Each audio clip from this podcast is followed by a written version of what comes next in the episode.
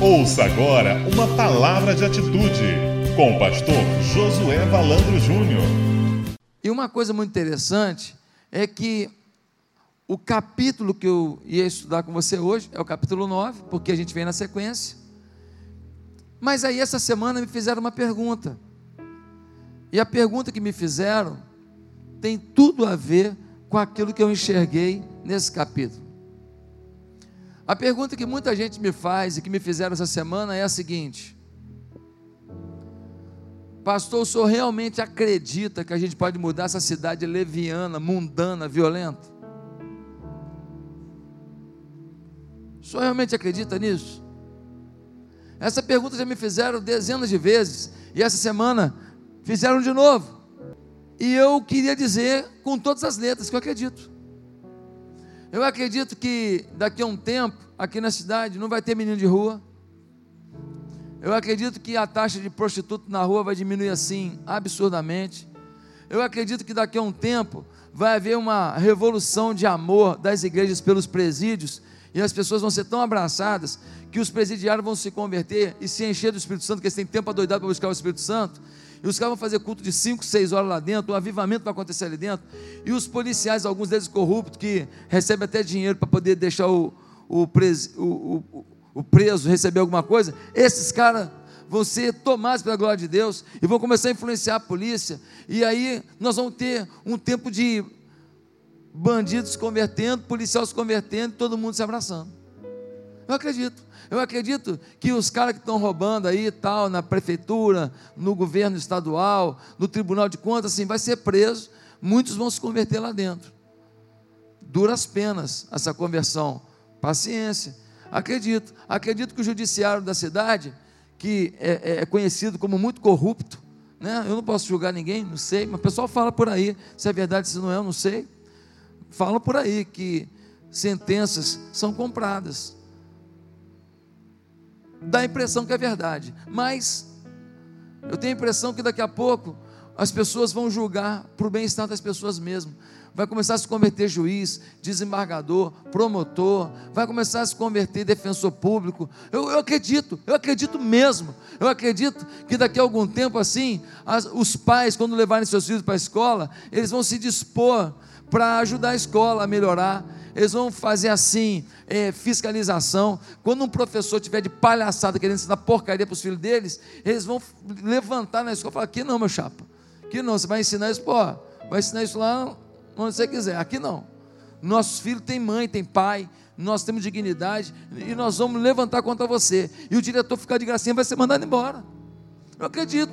Ou então o diretor vai se converter e vai falar: gente, parou a palhaçada, vão parar de ensinar porcaria para as crianças, vão parar de, de querer é, colocar uma ideologia que destrói a família. Chega disso, chega disso. Eu acredito, eu acredito, eu acredito que vai ter empresário aqui na cidade que ele vai parar de aceitar dar propina para as pessoas, vai parar e ele vai combinar com os caras todo o setor dele. Ele vai para o setor todo, gente, vamos fazer uma reunião aqui? Está na mão desses vagabundos aí, vamos fazer um negócio aqui? Ninguém dá mais, vamos fazer isso? Ninguém dá mais. A gente fala que a gente está com medo da Lava Jato, não, mas Lava Jato não tem nada a ver com nesse setor, não tem. Fala que está medo da Lava Jato e nós não vamos dar, vamos combinar, ninguém dá. E a gente agora vai ganhar no trabalho. Vamos fazer isso? Combina, todo mundo, todo mundo, para trabalhar com dignidade. Porque você corrompe ele, ele corrompe você, o especialmente para todo mundo e todo mundo se lasca. Eu acredito, eu acredito que vai haver uma mudança na cidade, o poder de Deus na cidade. Eu acredito. Aí você fala, pastor, por que você acredita? Porque é muito fácil. Fácil, agora o senhor exagerou. Como é que é fácil? É fácil. Bastaria um avivamento tomar nossa igreja. Bastaria a gente que está sentado aqui agora deixar de ser só um discurso para ser uma realidade de gente apaixonada por Deus, de gente encantada com Deus, de gente que ama Deus, de gente que ama as pessoas, de gente que se doa pelas pessoas, de gente que trabalha pelas pessoas, de gente que quer fazer acontecer, de gente que não vê alguém passando dificuldade e fala: ah, o problema é seu, cada um com o seu problema. Ema, ema, ema, cada um com o seu problema. Não, não. De gente que quer dizer assim: aqui, o seu problema é meu problema. Como eu posso te ajudar? Eu acredito, empresários iam adotar creches, pessoas que têm dinheiro iam gerar novos negócios só para dar emprego, para dar emprego e pagando salário justo, que ele não está nem pensando em ganhar dinheiro, ele quer gerar renda, quer gerar renda, quer dar dignidade às pessoas. Eu acredito, eu acredito, bastaria o avivamento acontecer. O avivamento tomaria a gente, a gente sairia daqui e aonde a gente pisasse, a glória de Deus ia pisar aonde a gente chegasse, ia chegar a presença do Espírito Santo de Deus, aonde a gente tocasse, cura ia acontecer, aonde a gente orasse, as paredes iam tremer, e a glória de Deus ia tomar o lugar. Se um avivamento tomasse a gente aqui, a gente mudava a cidade. Nunca o Rio de Janeiro teve um avivamento. Nunca teve. Avivamento. O que a gente prova aqui é algo muito legal, é algo sobrenatural. O que Deus tem feito em nosso meio é exponencial. Eu sou grato a Deus. Eu não sou ingrato, não. Deus não fez nada, não. Deus tem feito grandes coisas. Mas, meus irmãos, perto do que é um avivamento, um povo determinado, nós ainda não sabemos o que é um avivamento. Queridos irmãos, por isso eu Quero ler com você um texto da Bíblia, de Atos capítulo 9, de 31 a 42. E eu quero meditar hoje sobre o seguinte tema: Esta cidade pode ser tomada pelo Espírito de Deus. De manhã eu tirei a foto. Aí, Estou brincando que eu estou encantado com esse telão aqui, é bonito, né? Eu gosto demais. Vamos lá. Atos capítulo 9, 31 a 42, diz assim: A igreja passava por um período de paz em toda a Judéia, Galiléia e Samaria. Ela se edificava, encorajada pelo Espírito Santo, crescia em número, vivendo no temor do Senhor. Viajando por toda parte, Pedro foi visitar os santos que viviam em Lida. Ali encontrou um paralítico chamado Enéas, que estava acamado fazia oito anos. Disse-lhe Pedro: Enéas, Jesus Cristo vai curá-lo. Levante-se e arrume a sua cama. E ele se levantou. Imediatamente. Todos os que viviam em Lida e Sarona ouviram e se converteram ao Senhor. Em Jope havia uma discípula chamada Tabita, que em grego é Dorcas, que se dedicava a praticar boas obras e dar esmolas. Naqueles dias, ela ficou doente e morreu. Seu corpo foi lavado e colocado num quarto no andar superior. Lida ficava perto de Jope. E quando os discípulos ouviram falar que Pedro estava em Lida, mandaram-lhe dois homens dizer-lhe: Não se demore em vir até nós. Pedro foi com eles, e quando chegou, foi levado para o quarto do andar superior. Todas as viúvas o rodearam, chorando e mostrando-lhe os vestidos e outras roupas que Dorcas tinha feito quando ainda estava com elas. Pedro mandou que todos saíssem do quarto. Depois, ajoelhou-se e orou. Voltando-se para a mulher morta, disse: Tabita, levante-se. Ela abriu os olhos e, vendo Pedro, sentou-se. Tomando-a pela mão, ajudou-a a, pôr-se em pé. E, e então, chamando os santos e as viúvas, apresentou-a viva. Este fato se tornou conhecido em toda a cidade de Jope, e muitos creram no Senhor. Deus fala com a gente agora, em nome de Jesus. Amém. Irmãos, tem dois versículos nesse texto que me chamam a atenção. Eles saltam aos olhos. O primeiro versículo é o versículo 35. No versículo 35, a gente lê: Todos os que viviam em Lida e Sarona ouviram e se converteram ao Senhor. Lida era uma cidade que ficava a noroeste de Jerusalém. E nessa cidade de Lida, todo mundo se converteu. Saroma era uma região de 80 quilômetros às margens do Pacífico. E provavelmente na época, uma cidade próxima de Lida era chamada de Sarona. E nesta cidade, todo mundo se converteu.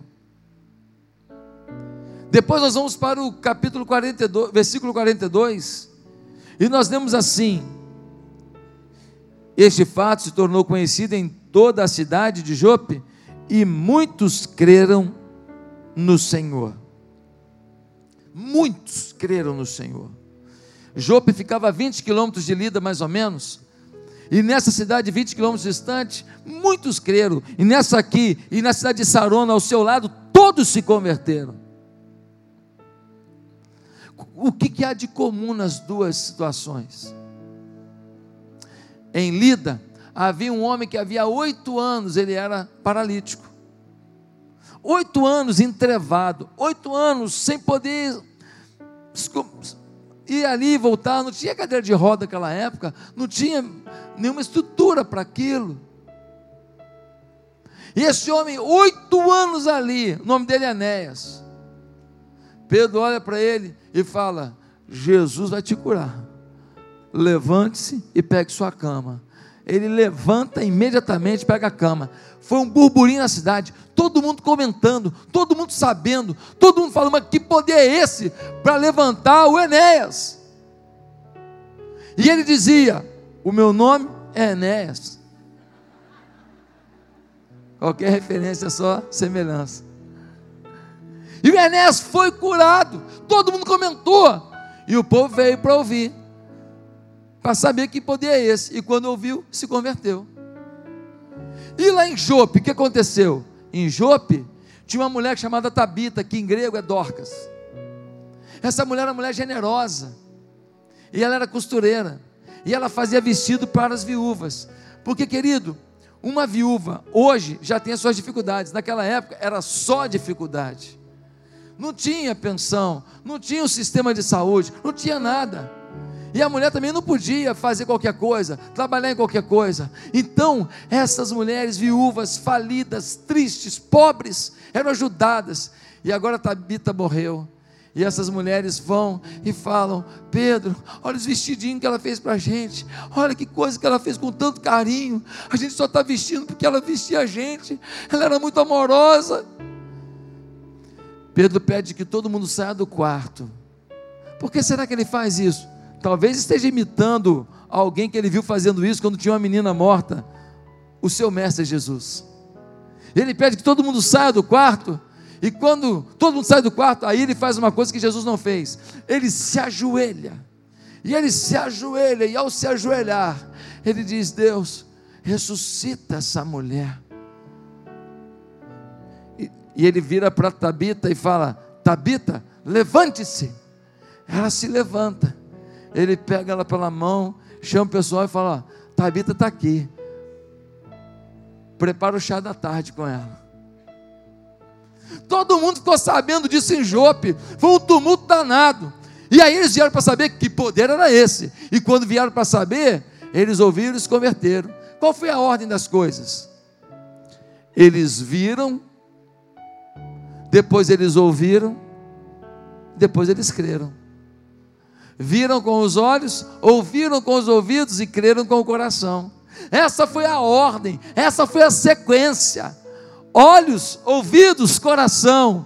Antes de ouvir a mensagem, eles viram que ela funcionava. Eles viram que aquela mensagem era verdadeira. Queridos, esses fatos presenciados por tanta gente foram o abrir da possibilidade para que a mensagem do Evangelho fosse pregada. Pastor, então nós precisamos agora ter muitos milagres, né? É cura e ressurreição para que as pessoas possam crer. Eu preciso que você entenda que nem sempre um milagre vai gerar isso. Em Cafarnaum, por exemplo, muitos milagres foram feitos lá. Em Corazim, muitos milagres. Mas dá uma olhada no que Jesus fala em Lucas 10, 13 a 15. Ai de você, Corazim. Ai de você, Betsaida. Porque se os milagres que foram realizados entre vocês o fossem em Tiro e Sidom, há muito tempo elas teriam se arrependido, vestindo roupas de saco e cobrindo-se de cinzas. Mas no juízo haverá menor rigor para Tiro e Sidom do que para vocês. E você, Cafarnaum, será elevado até o céu? Não. Você descerá até o Hades. Meus amados irmãos, se nem sempre o milagre dispara essa vontade de ouvir o Evangelho, o que está acontecendo? Querido, o milagre da ressurreição, da cura, é apenas mais uma coisa. O que na verdade faz com que as pessoas queiram ouvir é elas verem que há pessoas que amam, pessoas de caráter, pessoas com uma simplicidade, ainda que tenham muito dinheiro. Simplicidade de vida, ainda que tenha um carro muito bonito. Simplicidade no coração, ainda que morem muito bem e tenham uma roupa bonita. Gente que se importa, gente que luta pelo milagre. Se o milagre vai vir ou não, é Deus que vai decidir. Mas gente que ora, que clama, que se importa. E quando eles notam que há um poder na vida da gente, há uma mudança na vida da gente, há uma essência diferente na vida da gente, então eles falam assim: ei, tem um negócio diferente ali. Hoje, na minha sala de preparação para o batismo, uma senhora disse assim: Eu vim para cá porque no meu trabalho tinha uma mulher de um jeito tão diferente, um comportamento tão diferente, e eu fiquei assim, entusiasmada com o jeito dela ser, e eu procurei saber por que, que ela era diferente. Aí uma pessoa me falou: Você não sabe, não? Não, ela é evangélica. E aí eu vim para cá, para saber por que, que ela é assim. E aí eu conheci Jesus. E Jesus mudou a minha vida. Hoje na minha classe, todo domingo eu escuto uma história dessa. Todo domingo eu escuto uma história de alguém que viu alguém diferente. E por isso se interessou. Ele viu, aí ouviu, e então creu. Olhos, ouvidos, coração.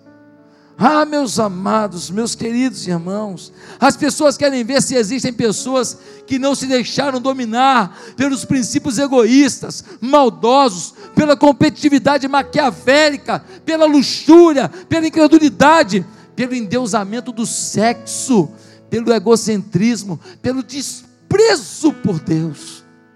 Eles querem saber se tem gente que vive nesse mundo, mas com os olhos nos céus que tem os pés na terra, mas tem as mãos junto das mãos do Senhor. Quando eles veem isso, eles querem ouvir a nossa mensagem. Por isso, talvez você pergunte: e como é que se vive algo assim, pastor? Já que você acredita que a cidade pode mudar, já que você acredita que essa cidade pode ser tomada pelo Espírito de Deus, como é que a gente então vai garantir que eles nos ouçam para essa cidade ser tomada pelo poder do Espírito de Deus? Bem, quando eu olhei esse texto, eu vi que o versículo 31 responde isso. E no versículo 31, a gente tem quatro respostas. Primeira, esta cidade será tomada pelo poder do Espírito. Um, se notarem que o Espírito de Deus nos fez crescer como pessoas. Olha o versículo 31. A igreja passava por um período de paz em toda a Judéia, Galiléia e Samaria. Ela se edificava. A igreja se edificava a igreja crescia, amadurecia, avançava, empreendia.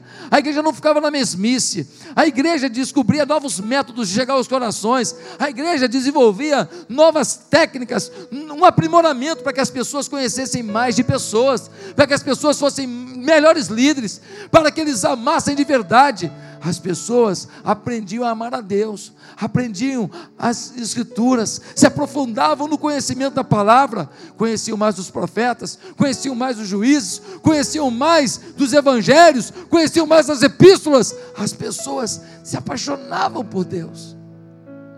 elas avançavam, elas cresciam. A igreja que no início era aquela igreja ali, arroz com feijão, agora já está tendo legume, já tem carninha, já está tendo agora sustância.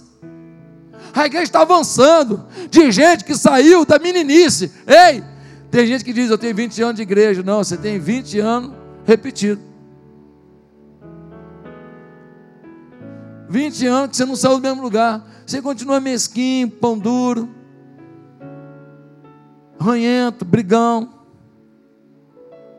Pastor falou um negócio, você não gostou, já faz cara feia, faz biquinho. E nunca pagou o porcão, naquela época do porcão, e nem agora o barra brasa para poder fazer as pazes. Isso que me deixa chateado. Meus amados irmãos, eles cresciam, diz o texto, ela se edificava, a igreja não parava no tempo. Tem gente que está aqui na igreja, a pergunta é: você está edificando?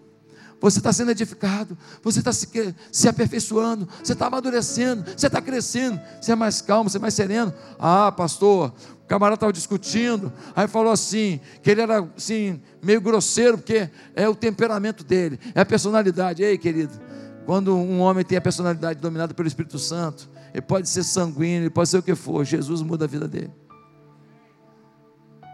Sai desculpa que eu, eu sou assim mesmo, é o meu jeito, é a minha personalidade, é que eu sou sanguíneo. Ei, querido, você é sanguíneo, mas o sangue de Jesus é mais forte que o seu sanguíneo aí.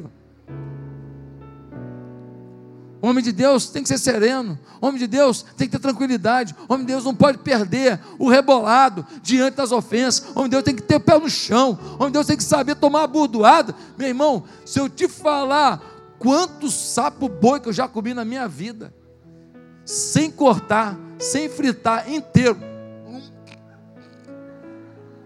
E o bicho pulando aqui dentro. E o bicho pulando no meu estômago e eu, para sapo boi miserável. Irmão, é assim a vida. Ei, você tem que saber lidar com isso, você tem que crescer. Aqui na igreja tinha um homem, ele era mulherengo, a mulher dele sabe disso. Ele era mulherengo, ele era egocêntrico, ele era adepto do álcool a família destruída, a morte indo embora. Mas um dia esse homem pisou aqui dentro, sentou aqui dentro. Ele ouviu falar que Jesus pode mudar a vida de qualquer pessoa. Ele ouviu aquilo e ele sentiu como se fosse só para ele aquela mensagem. E naquele dia ele tomou uma decisão de entregar a vida a Jesus. Sabe o que aconteceu? Ele tinha os negócios dele e ele ganha dinheiro fazendo esses negócios, ele não tem nem mais prazer nisso, porque ele só quer trabalhar para Jesus. Ele fica na igreja o tempo inteiro, ele ajuda aqui, ele ajuda ali. Ele está o tempo inteiro trabalhando na igreja hoje, ele se envolve, ele lidera a célula, ele ajuda em vários departamentos. Se eu falar muito, você vai saber quem é. Ele fazia tanta coisa na igreja.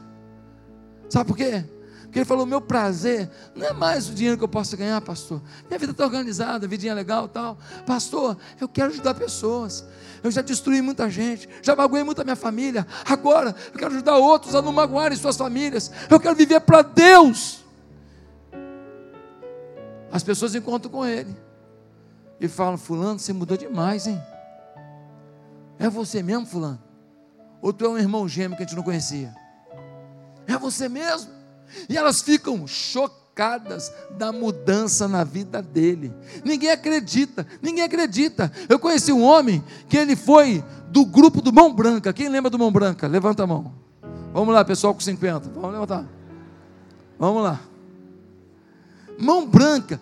Quem era Mão Branca? Era um grupo de policiais que fazia justiça pelas próprias mãos e matava bandido todo dia. Quando vinha uns carros assim, ó, uns opalão branco lá em Marechal Hermes, onde eu morava, perto do Leme, e ali, quando passava o opalão branco, meu irmão, não ficava um bandidinho do muquiço na rua. Ó, é mão branca, é mão branca. Porque tinha uns carros que eles usavam, o pessoal já sabia que eram os carros. Ó, todo mundo dava no pé. Esse camarada era do grupo do Mão Branca. O cara era ruim. Matavam as pessoas, enfiava vergalhão na, na boca da pessoa assim e jogava no rio afundava o cara lá. É isso. Para dizer que ele se converteu. Se converteu. E esse cara tinha mulher? Tinha. Por que, que ele tinha mulher? Porque ele falou: se separar de mim, eu te mato. Sério. E ela acreditou. Sério. Você vai encontrar com um camarada hoje, anos depois, ele já levou centenas de pessoas a Jesus. Um homem doce, um homem tranquilo, vive para a família, vive para os netos, vive para as pessoas que, que estão ao seu redor. Um dia, um traficante, lá na favela da, da Praia da Rosa, lá na Ilha do Governador, um traficante ameaçou matar um jovem, ele ficou devendo na boca de fumo. Sabe quem tirou dinheiro do bolso para dar para o menino para ele pagar na boca de fumo? Esse cara que matava bandido. Ele agora, para alguém não morrer, ele dá dinheiro na mão para levar para um bandido. Antes, ele falava assim: manda ele vir receber. Jesus muda a vida da gente. Irmãos, se notarem que o Espírito de Deus nos fez crescer como pessoas, eles vão querer saber por quê. Agora, se eles não veem nada na vida da gente, muito menos vão ouvir. Como vão crer?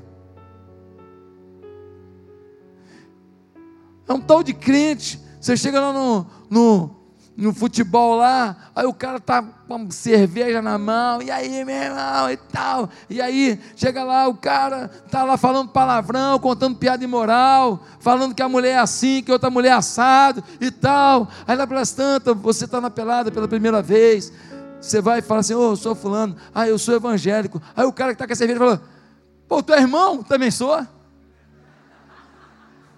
Pô, felizão, sabia que tinha coisa diferente. Estamos conectados. O cara fala, só se for no inferno, né?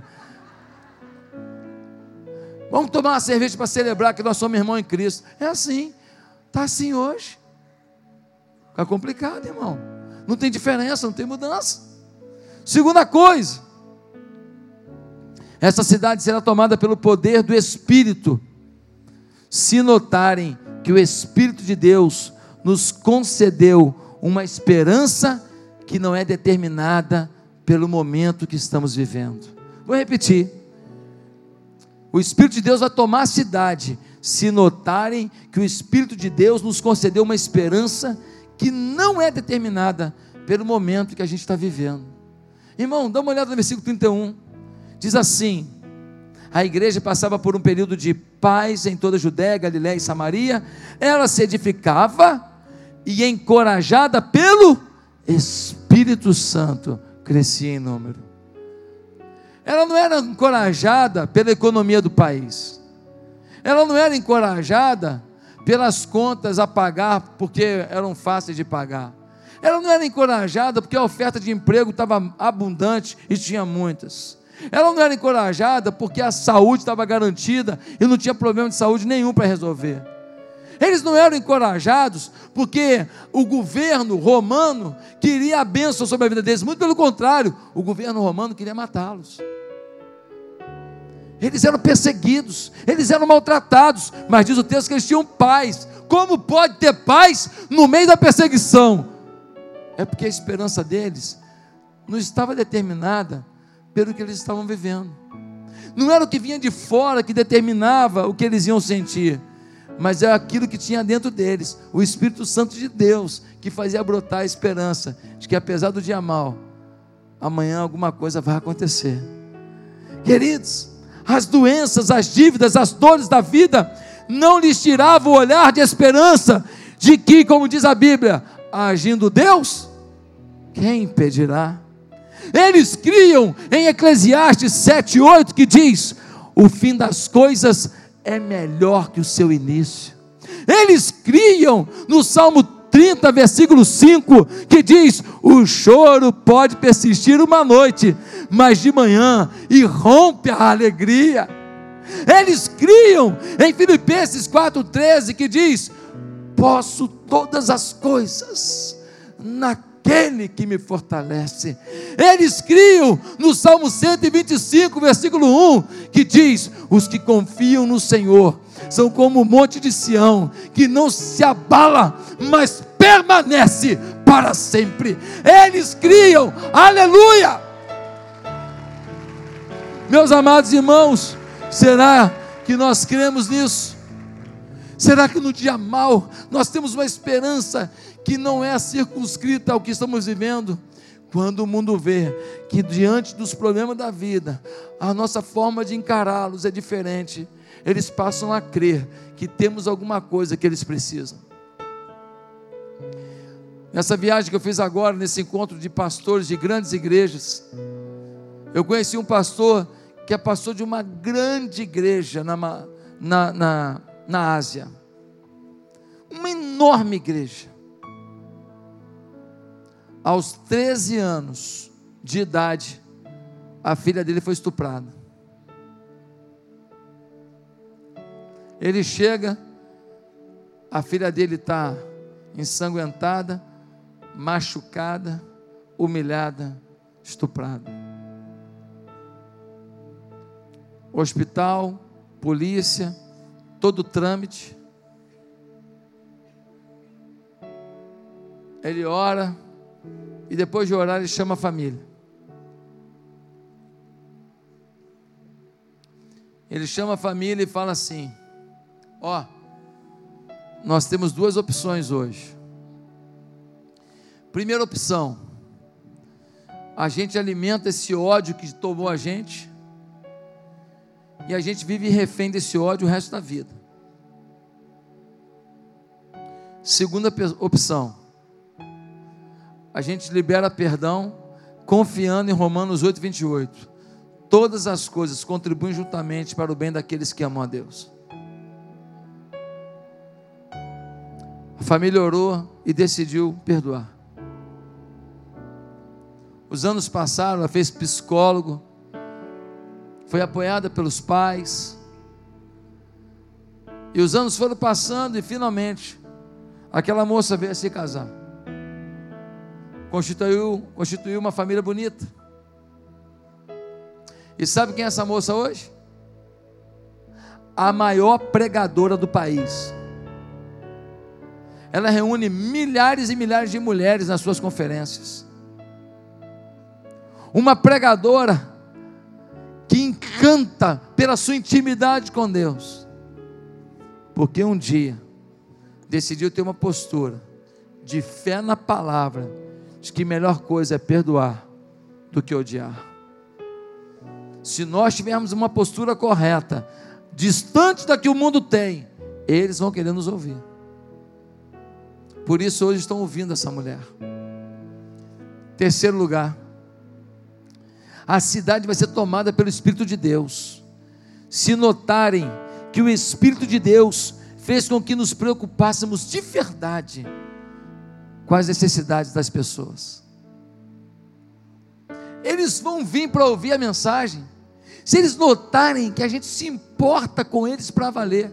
Olha o versículo 31, diz assim: a igreja passava por um período de paz em toda a Judéia, Galiléia e Samaria. Ela se edificava e, encorajada pelo Espírito Santo, crescia em número. Por que, a igreja crescia, crescia, crescia em número? Por quê? Ei, gente, vem para a igreja. E todo mundo vinha? Porque eles botavam a banda na porta da igreja, ó. Fom, fom, fom, fom, aí todo mundo vem. Por que, que as pessoas vinham para a igreja? Vinha, vinha, vinha, vinha, multidão vinha, vinha, sabe por quê? Porque eles se importavam com as pessoas. Porque eles visitavam, eles choravam com os que choram, e eles se alegravam com os que se alegram. Porque eles se preocupavam com as necessidades materiais, físicas, espirituais, emocionais das pessoas. Quando nós vemos aí no capítulo 2 de Atos, nós vemos que o Senhor acrescentava todo dia aqueles que seriam salvos, ou seja, todo dia. Para onde que essas pessoas iam todo dia? Para as casas. Todo dia eles iam para o mercado, eles iam para o açougue, eles iam para a padaria, eles iam para as gasolina, falavam, pô, vai lá em casa, vai lá em casa, vai lá comer um bolinho comigo, vai lá para gente bater um papo, aparece lá em casa. Eles chamavam, e o Senhor acrescentava os que iriam ser salvos. Eles eram atraídos. Vem cá para o nosso amor, vem cá para o nosso carinho, vem cá para o nosso jeito feliz de viver no Senhor. Vem cá. E as pessoas chegavam lá e se encantavam. E aí elas ouviam a mensagem e se convertiam. Na nossa igreja, tem um irmão aqui que ele é haitiano. Ele veio do Haiti para cá, passando muita dificuldade. O Haiti passou por aquele terremoto e o que era pobre virou miséria total. Um lugar tomado por voodoo, tomado por feitiçaria.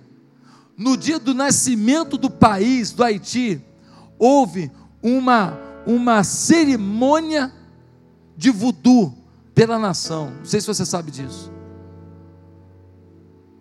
Lugar que foi amaldiçoado. Esse moço veio para cá, veio para cá triste, decepcionado. Chegou aqui tentando uma vida melhor.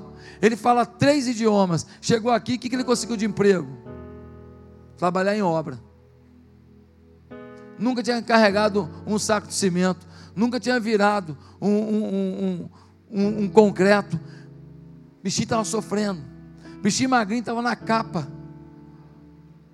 As mãos calejadas. Ele não leva jeito para aquilo, não sabia trabalhar com aquilo, mas com três idiomas ele não arrumava emprego. E ninguém dava ideia para ele. A gente dá muita ideia para americano, para europeu, mas para haitiano a gente não dá não. Ele ficava sozinho, solitário, chorando, triste. Falta da família, falta dos amigos.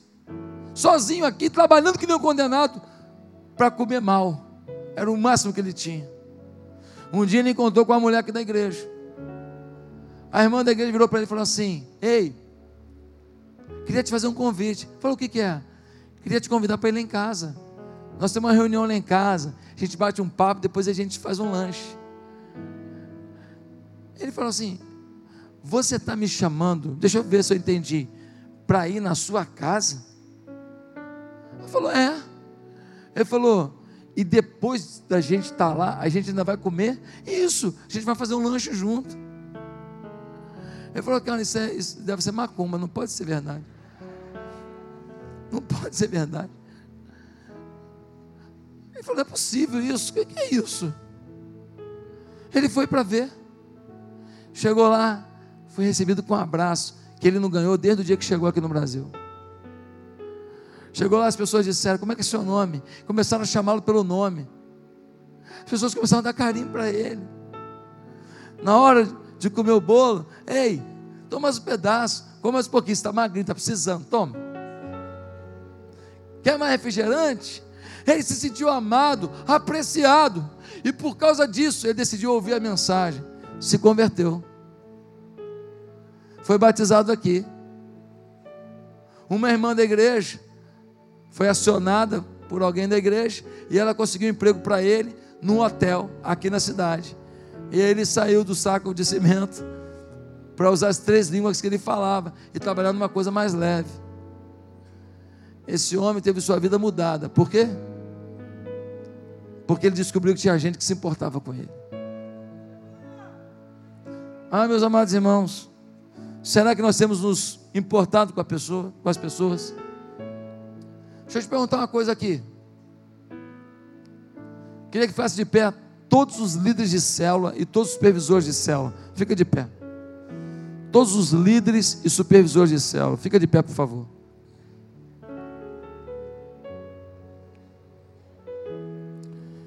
Eu queria te fazer uma pergunta.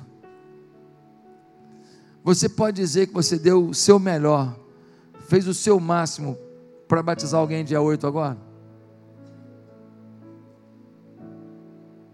Você pode dizer que você se sacrificou, que você chorou por alguém, que você ligou, que você foi atrás, que você jejuou, que você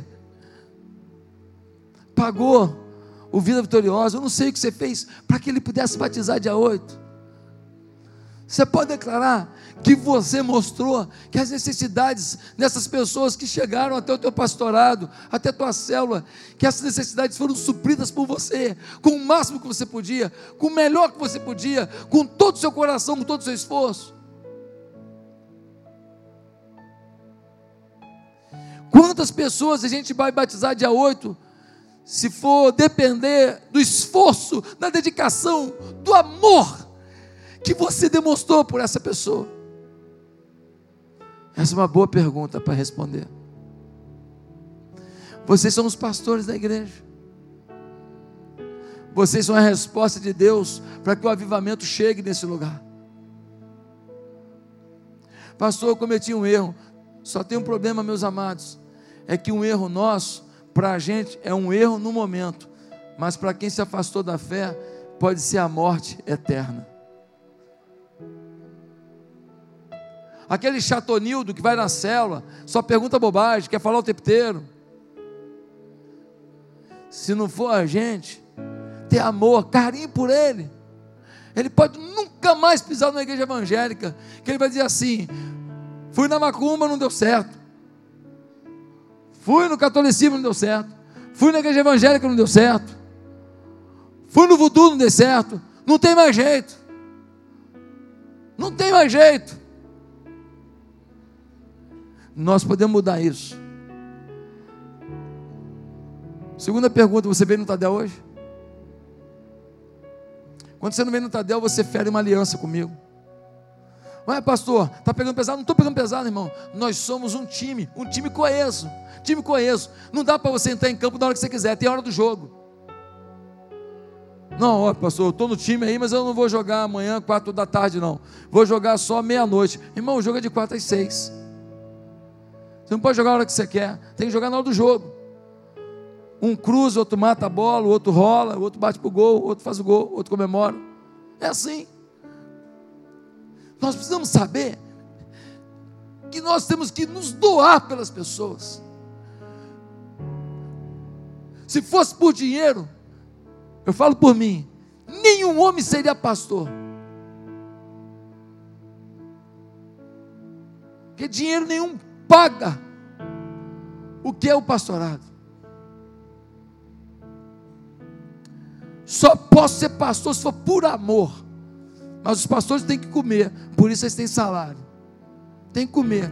Dedicação exclusiva, só por isso. Digno obreiro do seu salário. Mas se não for por amor, o que nós estamos fazendo nisso? Pastor, mas eu não sou tempo integral ainda, eu sei, mas não tem desculpa quando a gente está apaixonado. Quando você está apaixonado por uma mulher, meu filho, ó, é de madrugada, o telefone era caro naquela época, ficava falando, tal, tal, tal. Aí depois de meia-noite, até seis da manhã, era um pulso só, pronto.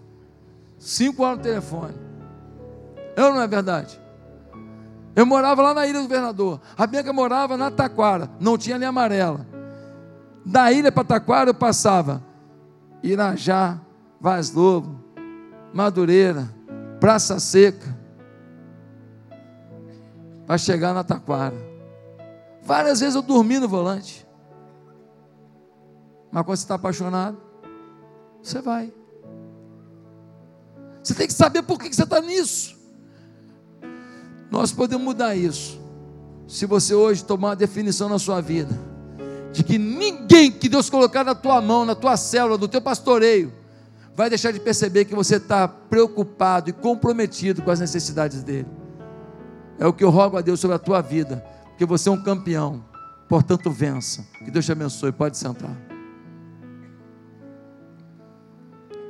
Em último lugar, as pessoas serão tomadas pelo Espírito de Deus nessa cidade, se elas notarem que temos uma postura de temor a Deus. Olha o versículo 31 a igreja passava por um período de paz em toda a Judéia, Galiléia e Samaria, ela se edificava e, encorajada pelo Espírito, crescia em número, vivendo no temor do Senhor. As pessoas vão procurar a gente se notarem que nós temos temor a Deus, relacionamento com Deus, que isso aqui não é bagunça, que isso aqui não é lugar onde as pessoas vivem igual a eles lá fora simplesmente tem um, uma musiquinha que eles cantam bonitinha, simplesmente sentam com a roupa bonitinha num culto. Não, eles querem saber se nós temos algo que eles não têm. O mundo não aguenta mais o resultado do mundo que eles mesmos criaram. Um dia desse, um argentino, ele foi numa boate ali na Zona Sul, você viu no jornal por causa da maldita da bebida. A maldita, sempre ela, que eu falo aqui, alguns não estão nem aí. A bebida, essa maldita da bebida. Teve uma briga, foram lá três argentinos e mais três moços, né? Um deles é argentino, não sei se os outros eram também. E aí mais uns quatro ou cinco contra eles. E aí o rapaz saiu correndo assim, meio assustado. Veio um rapaz que até foi músico de um grupo aí, acho que é cara metade. Deu um murro na cara dele. Pegou de um jeito que ele apagou na hora. Bateu com a cabeça numa quina. Morreu na hora. O cara saiu dali, foi em casa, pegou uma muda de roupa, foi para o aeroporto na mesma hora, comprou passagem para a Espanha e foi para a Espanha. Esse é o mundo que a gente vive. Esse é o mundo que a gente vive. Mundo sujo, mundo cruel. As pessoas não têm temor a Deus. Os nossos filhos são bombardeados, bombardeados eles aprendem o que é errado o tempo inteiro. O Fantástico bota uma matéria maldita todo domingo. Todo domingo ensina uma coisa errada, mentirosa, não é verdade. Sobre sexualidade. Todo domingo ensina o mal, o pecado. Estou reclamando agora que a, que a prefeitura não vai ajudar a parada gay. Pede para a Globo que ela vai apoiar. Tenho certeza.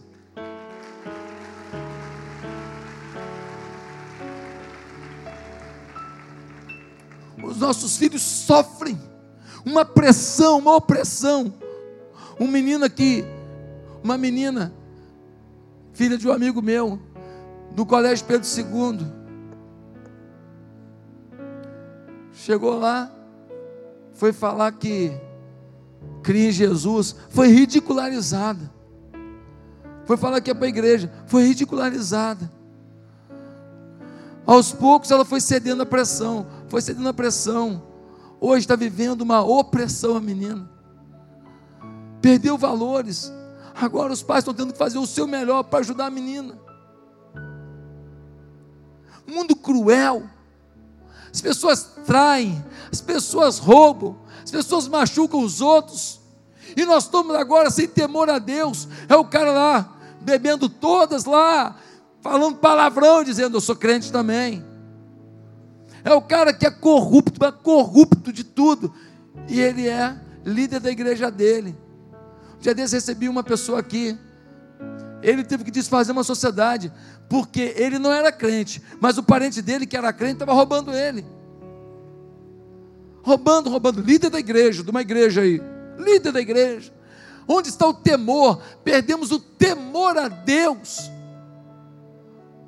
Alguns homens enfeitiçados pela pornografia, todo dia pornografia, se masturbam a três por dois. Claro que também mulheres, pelo amor de Deus, nós precisamos ter a inteligência relacional. Dentro do casamento tem que haver uma sexualidade saudável. Ah, pastor, eu estou sem cabeça, então arruma a cabeça, minha filha. Arruma a cabeça. Porque um quer todo dia, pastor, aí é demais. E você não quer nunca. Aí é de menos. Vamos chegar no equilíbrio aí, meu Deus. É casamento, é casamento. Tem que ter temor a Deus. De falar, eu vou cuidar do meu marido, eu vou abençoar minha mulher. Nós vamos ter uma sexualidade saudia, nós vamos ter um ambiente gostoso em casa. Nós vamos tratar um do outro. Nós não podemos deixar os problemas da vida nos afastarem, senão vamos ter mais um problema. Mais um problema. Mais um. Já está uma desgraça. Agora a gente não se curte. Ficou pior. Que a gente não tem unidade. Que mundo sujo. Sansão foi designado por Deus para ser o quê? Para ser o protetor do povo dele. Ele tinha uma força descomunal. Ninguém era tão forte como Sansão. Pegava o He-Man, o Hulk e o Superman não dava o Sansão. Quando vinha um, um, grupo contra ele, ele arrebentava. Viu os filisteus vinha, havia 30, 40, ele arrebentava todo mundo. Um dia ele rasgou um leão com a mão. Pensa numa coisa espiritual. Só que Deus fez um pacto com ele e falou para ele, para quê? Para ele não cortar o cabelo. Por que, que Deus falou para ele fazer esse pacto que não cortava o cabelo? Não sei. Eu acho que é porque quando ele olhava o cabelo comprido, ele lembrava da aliança dele. Ó, oh, você tem uma aliança. Ele olhava o cabelo comprido e falava: Eu tenho aliança com Deus. Mas ele começou agora a ficar importante, metido, começou a querer pegar todo mundo. E aí agora ele começou a pegar um monte de prostituta. E aí agora ele arrumou uma tal de Dalila, que foi a mulher que acabou de vez com ele. E ela queria descobrir o segredo dele para vender os filisteus. E um dia ele falou: É o meu cabelo. Depois de muita insistência, ele falou. E ela contou para os filisteus, eles cortaram o cabelo dele. Quando cortaram o cabelo dele, cortaram a glória de Deus, o temor de Deus. Já tinha ido, só faltava a glória por causa da aliança de Deus. Quando você é infiel, Deus permanece fiel. O temor dele foi embora, mas a glória estava, porque Deus prometeu. Quando cortaram o cabelo, ele acorda com os filisteus vindo. Quando ele viu um grupo lá de 20, 30 filisteus, ele falou: Ê, barbada, pode vir que o couro vai comer, pode vir, pode vir. Sabe por quê, diz a Bíblia? Porque ele não sabia que a glória já tinha ido embora. Ei, quero te fazer uma pergunta. Quando foi que cortaram o teu cabelo? Quando foi que roubaram de você a glória de Deus, porque o teu temor foi embora? Quando foi que você perdeu aquela paixão por Deus? Aquela confiança que fazer o que é certo vai gerar o melhor. Não, eu vou fazer o que eu acho certo. Ei, quem define o que é certo não é você, é o Deus que te ama, que botou você nesse mundo, que te capacitou, que botou o pão com feijão, o pão com carne, o arroz com feijão, o pão com ovo, a mortadela, sei lá o que, na tua mesa para você estar tá aqui hoje. O mundo vai vir para cá não se a gente tiver uma igreja moderninha. Temos aqui modernidade, gosto disso, curto isso, legal demais. Mas não é isso que vai atrair o mundo, não, porque a boate é mais florida, é mais requintada que isso aqui. Eles vão vir para cá se eles verem aqui temor a Deus. Quero terminar perguntando: e você? Que vida está levando? Você quer hoje ser tomado pelo poder do Espírito de Deus. Você quer hoje se converter a Deus, se voltar para Deus. Você quer hoje dizer, Deus, por favor, não sei nem como é que eu vou fazer esse negócio, não, mas aí, faz do teu jeito da minha vida, muda a minha vida. Você pensa que você vai perder dinheiro, vai perder fama, vai perder oportunidade, mas você não sabe o que é um homem na mão de Deus. Os seus caminhos, diz a Bíblia, que podem parecer bons, mas o fim pode levar à morte. Há caminho que ao homem parece ser bom, mas o seu fim é de morte, mas do Senhor vem a vitória. Davi disse: Uns confiam em carros e cavalos, mas nós faremos menção do nome do Senhor nosso Deus. Davi disse, aquele rei rico, ele disse, lá no Salmo 16, ele vai dizer: Tu és o meu Deus, não tenho outro bem além de ti. O cara tinha palácio, carruagem, dinheiro, tinha diamante, tinha tudo. Tu és o meu Deus, não tem outro bem além de ti. Ei, quer se voltar para Deus hoje? Quer acertar tua vida com Ele? Baixe sua cabeça, feche os seus olhos. Eu quero que você faça uma oração comigo. Aonde você está, ninguém precisa ver. Aonde você está, você vai repetir uma oração comigo nesse momento. Se você quer hoje começar uma nova vida com Jesus, diga comigo assim: Meu Deus, eu quero acertar minha vida contigo. Eu quero viver um novo tempo contigo. Eu quero andar nos teus caminhos. Meu Deus, muda a minha história. Que eu possa revelar temor, preocupação com as pessoas que eu possa revelar a Deus uma esperança que não está pautada no que eu vivo, mas na minha fé. Senhor, que vai ser da minha vida se eu vou ter que abrir mão de alguma coisa? Eu estou disposto a abrir mão, porque eu creio que o Senhor pode fazer melhor do que eu. Perdoa os meus pecados, Senhor. Tanta burrada que eu já fiz na vida. Dá um novo nome para a minha história. E o nome é Vitória. Em nome de Jesus. Amém.